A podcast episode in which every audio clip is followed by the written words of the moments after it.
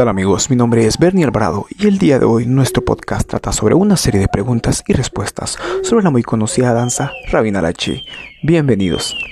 ¿Qué es el Rabinalachi? El Rabinalachi es una danza maya de origen prehispánico que va acompañada de diálogos escritos en el siglo XIX y que representa una de las obras representativas de esta misma cultura, la cual fue preservada en Guatemala.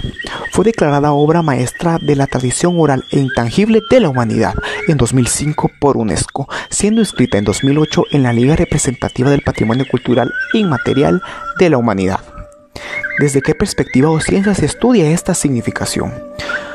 La semiología o semiótica es la encargada del estudio de la danza rabinalachi, o en su momento estudió sus rasgos o significación, pues ha intentado comprender el porqué de los signos que se dieron en la danza.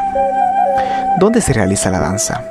Se realiza principalmente en Cajub, cerro sagrado donde se lleva a cabo la mayor trama de la historia, Chejicamba, Sakiktej, Chijinjaja, Chiktum y Chua Procesión son los lugares sagrados visitados por los integrantes del Rabinalachi en las ceremonias para pedir y dar gracias previo a la presentación de la drama danzaria Rabinalachi. ¿Qué cuenta la historia? La danza cuenta cómo los Rabinalek se rebelan y se separan de la confederación de los Quiché al intentar estos conquistar el valle de Rabinal. Los quichés mantenían en ese momento el dominio político sobre vastas regiones y pueblos, así como los conflictos políticos que existen entre los dos reinos que gobiernan la época prehispánica de Guatemala. Los principales personajes son dos príncipes, el Rabinalachi y el Quichiachi.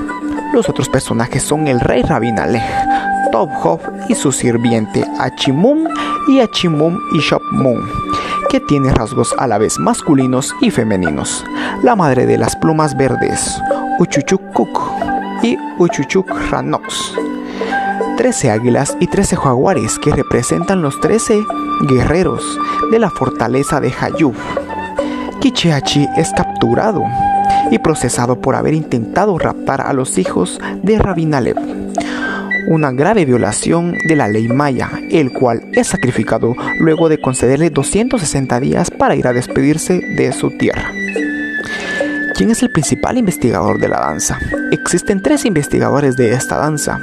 UNESCO, la Organización de las Naciones Unidas para la Educación, la Ciencia y la Cultura.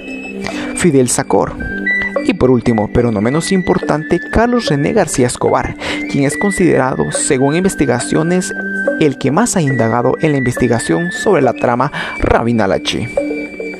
¿Qué significa para usted la danza?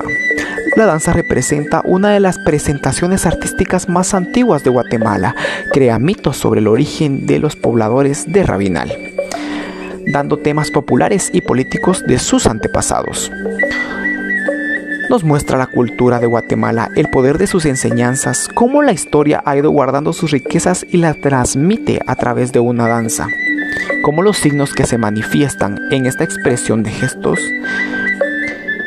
Y no está de más decir una expresión de signos, dejando a los guatemaltecos una enseñanza e historia de sus antepasados. En la danza Rabinarachi nunca faltan los signos, solo es cuestión de que lo sepamos interpretar y veamos la riqueza que tenemos en Guatemala.